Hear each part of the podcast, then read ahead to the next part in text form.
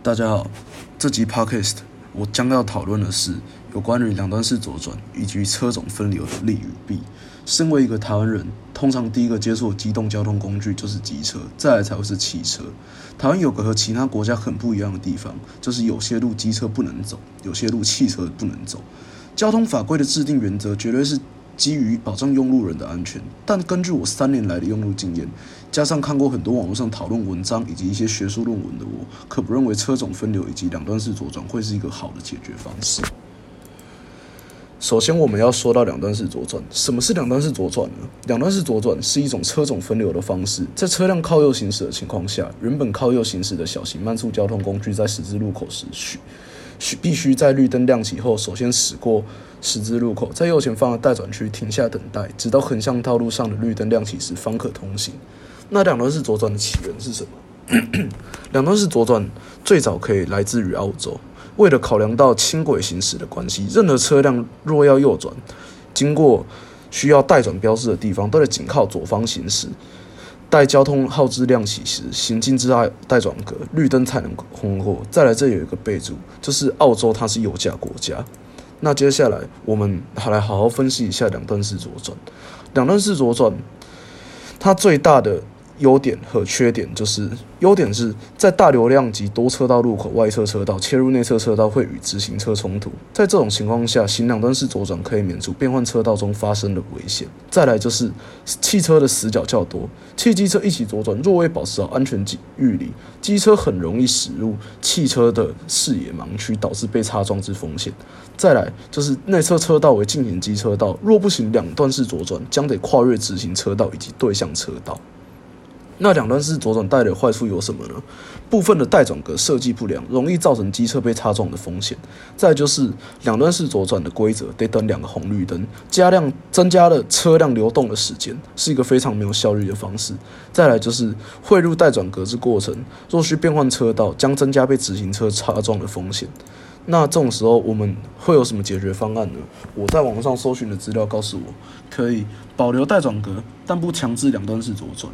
再来就是取消内侧进行机车，落实左转靠左、右转靠右的原则。再来就是改良部分的待转格设计。那接下来说完了两端式左转，我们再来讨论讨论车种分流。车种分流呢，顾名思义就是给予单一车种专属道路以及专属路权。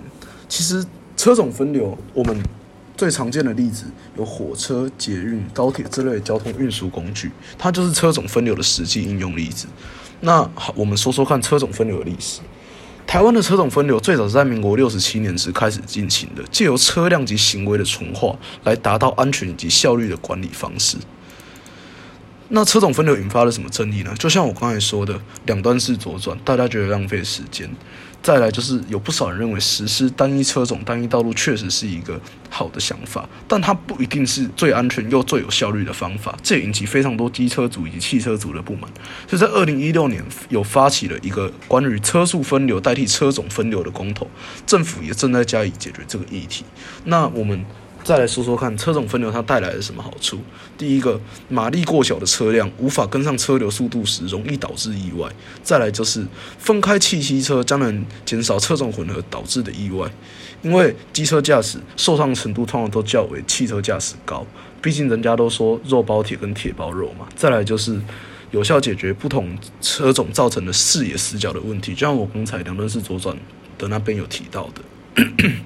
再来，我们说说。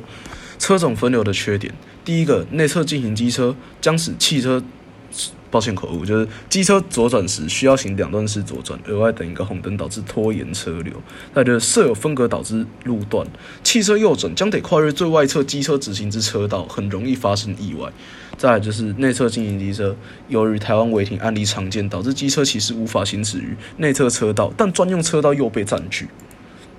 那这里我想说说看，就是我找到的解决方法，就是实施车速分流而非车种分流，但得确保加强机车骑士之安全车距观念，快车靠内，慢车靠外，左转靠内，右转靠外，即可避免转弯发生之意外，以及有效的提升行车效率。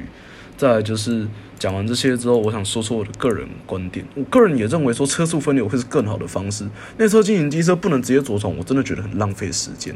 开车遇到有分隔岛。汽机又有汽机车的，就汽机车就不好意思说错，就是机慢车车专用车道路段要右转，真的要等很久，而且我又很怕会撞到人。也很受不了在路上遇到恶意逼车的驾驶，因为在台湾人的印象里，有一个根深蒂固的说法是，车道是给汽车走的，机车就要乖乖靠右。那我被人家逼车，我也不能做什么。所以我相信落实车速分流，这些问题都能很好的被解决。这样未来，无论是骑车还是开车，效率以及安全都会被大幅度的提升。